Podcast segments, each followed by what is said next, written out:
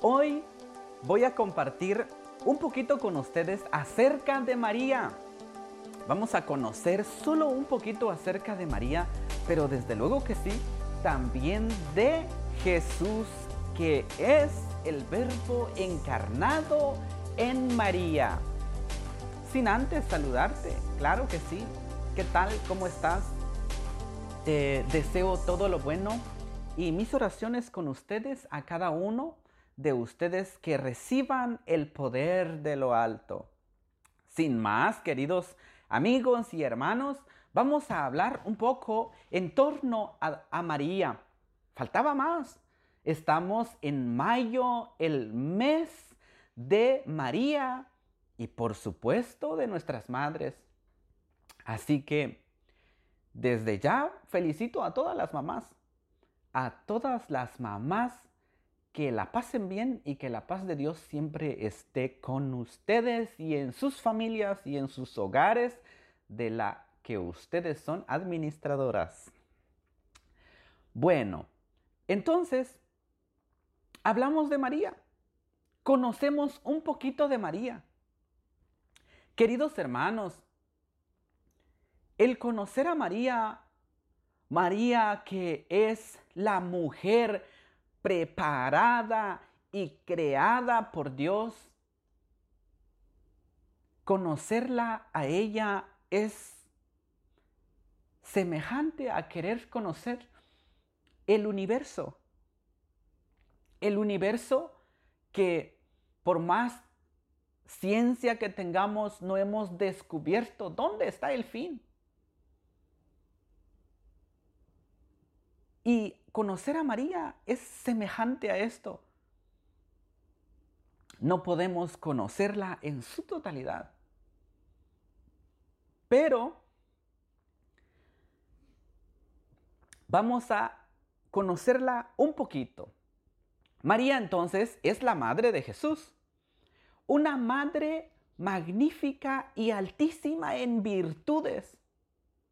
María es la mujer con con las virtudes más altas que todos los hombres tienen. ¿Por qué? Porque ella es la madre del verbo de Dios encarnado.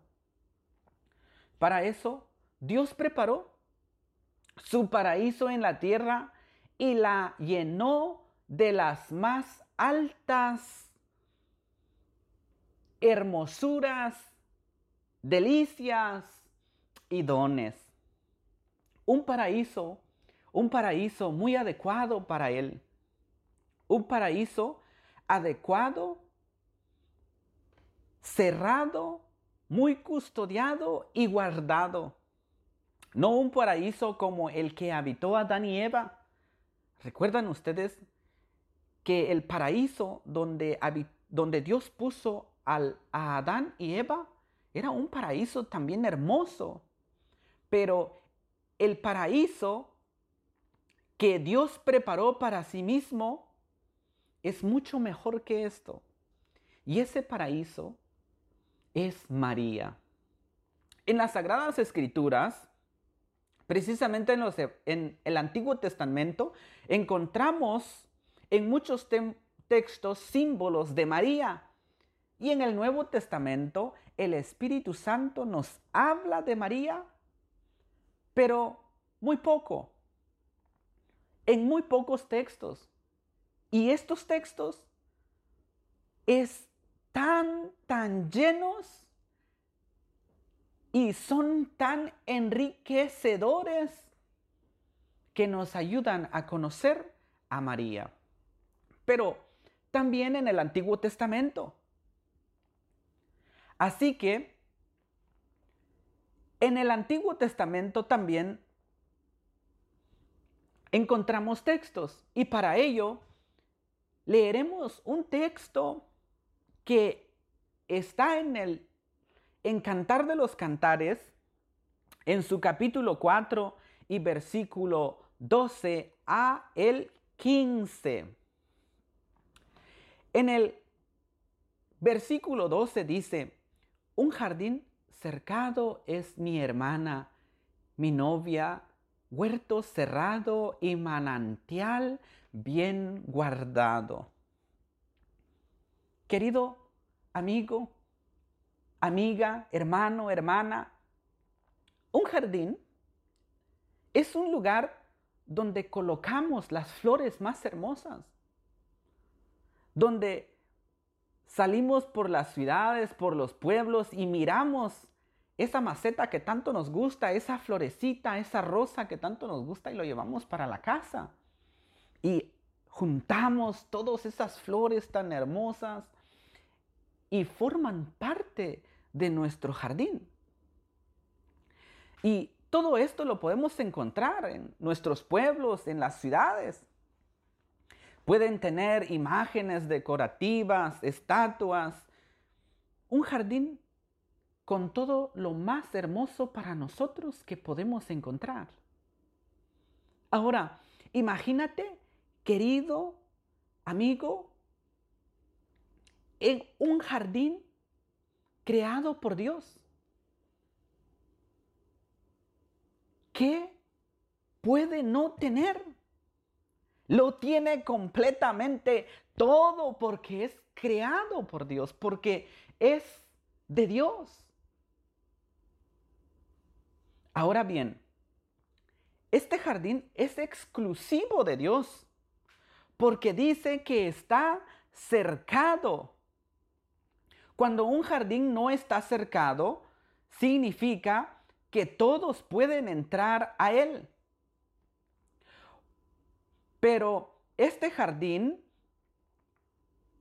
este jardín que Dios crea y llena de todas las, hermosuras para sí, es exclusivamente de Dios.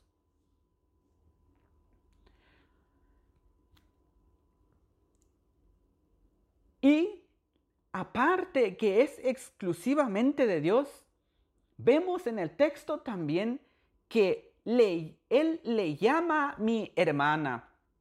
Una hermana, querido amigo, es alguien, es una persona que pertenece al círculo más íntimo. Una hermana es una persona que tú conoces. Una hermana es la persona que está dentro de la casa, que está cerca de ti. Y esta hermana entonces te conoce bien a ti y tú la conoces bien a ella. En este jardín de Dios, Dios le llama entonces a este jardín su hermana, que es María, que pertenece al círculo más íntimo de Dios. Pero aún dice entonces que también es un manantial bien guardado y un manantial es una corriente de agua, pero está guardado. Dice, y al igual que el agua, es símbolo del Espíritu Santo. En María entonces, querido hermana, hermano, está el Espíritu Santo. María entonces es una mujer que Dios preparó para que en ella se encarne el verbo divino. divino. Ella es un paraíso muy a la altura de Dios y posee todos los dones del Espíritu Santo.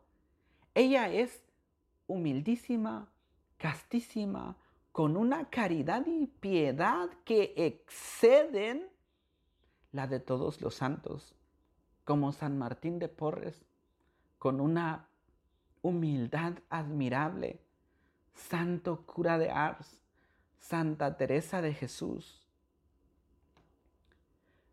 Pero también posee una sabiduría que si comparamos a Santo Tomás de Aquino, que dice que Santa, Santo Tomás de Aquino leyó solamente una vez la Sagrada Escritura y memorizó capítulos y versículos.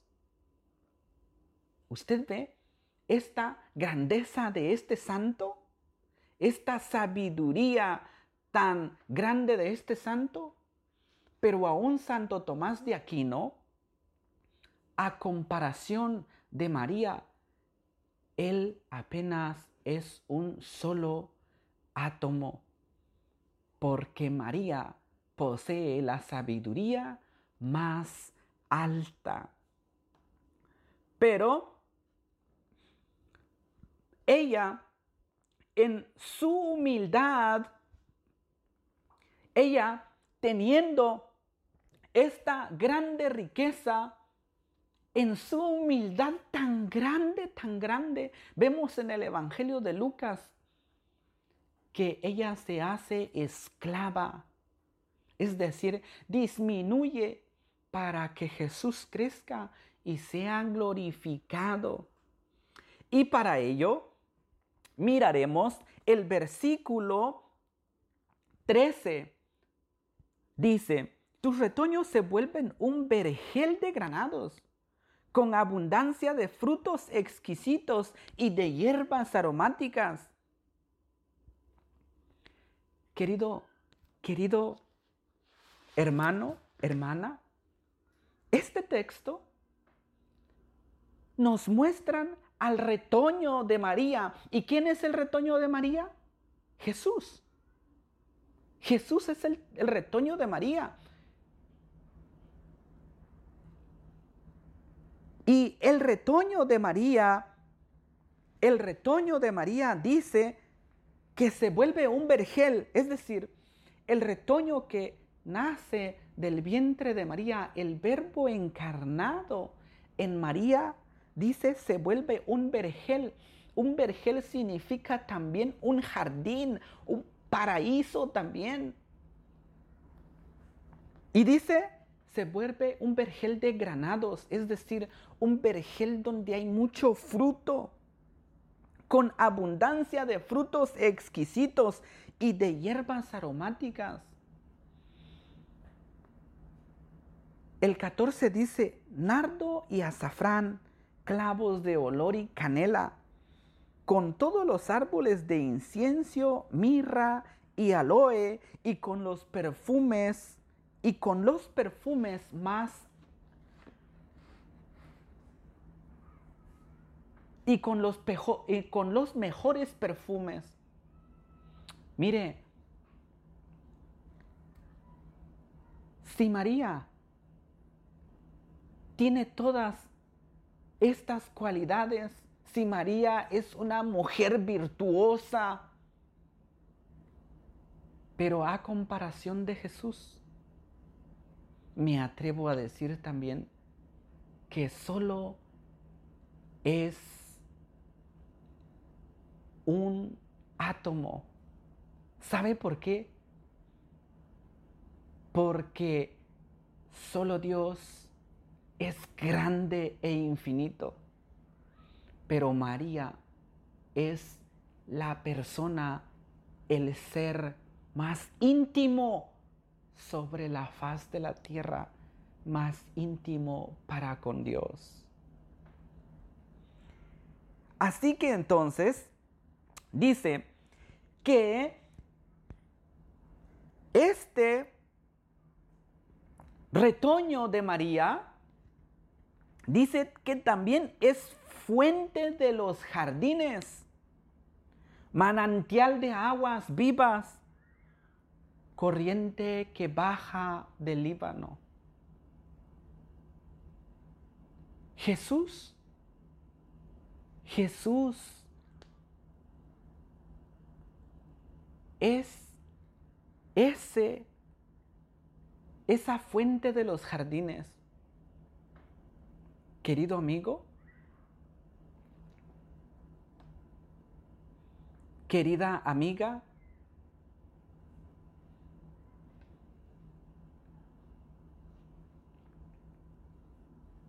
mi hermano, si tu jardín se está secando,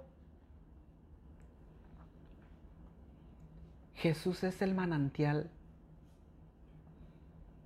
que puede darte, que puede dar vida a tu jardín. Y este jardín puede ser tu familia, tus hijos. Y tu jardín puede dar mejores frutos. Si ves que un, un, un, que si tu jardín se está secando, llénalo con el manantial de agua viva. Y además dice que es corriente que baja del Líbano. Entonces, Él es la corriente de aguas vivas y para todos sus pueblos. Él es el que puede llenarte. Él es el quien está para todos. Y Él es quien es para nosotros.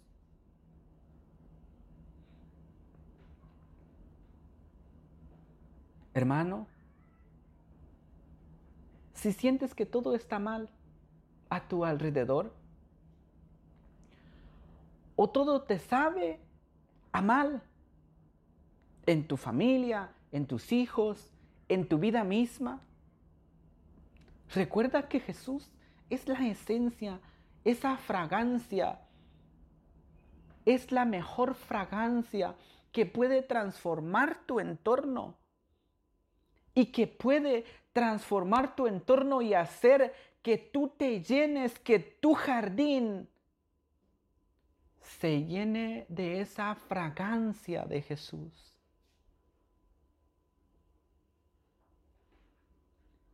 Solo respira la esencia de Jesús. Si estás cansado y no tienes fuerzas para luchar, siéntate en el jardín de Jesús y toma todo lo que necesitas para recuperarte. Y si estás sediento, querido hermano y hermana, bebe del manantial de agua que es Jesús. Enjuaga tus labios resecos por la aridez y resequedad que estés viviendo. Que Él es el agua que sacia tu sed. Pero mi querido hermano y hermana, si todo te sale mal y estás cansado, adolorido y sediento, y sientes que ya no puedes más, te invito a detenerte y descansar en Jesús, porque Él posee toda la fuerza, todos los bienes que necesitas.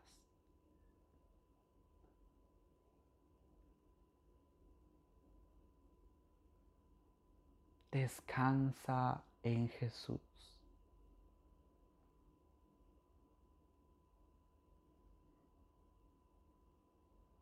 Si no sabes orar o si no sabes cómo orar,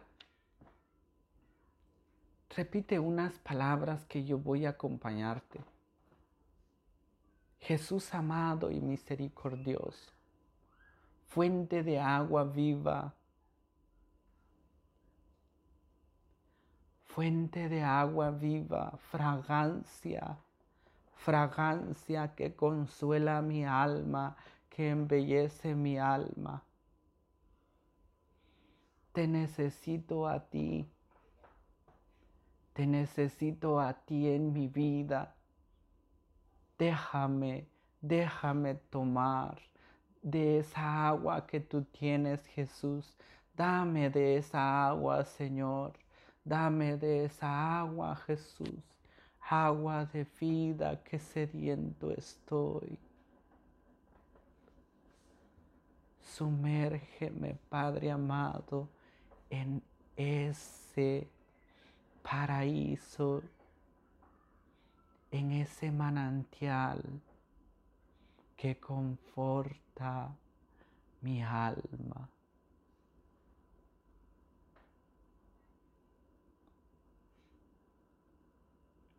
Así que sin más, querido amigo, querida amiga, te invito a también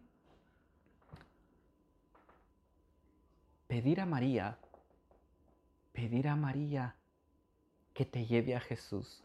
Porque si bien María es humildísima,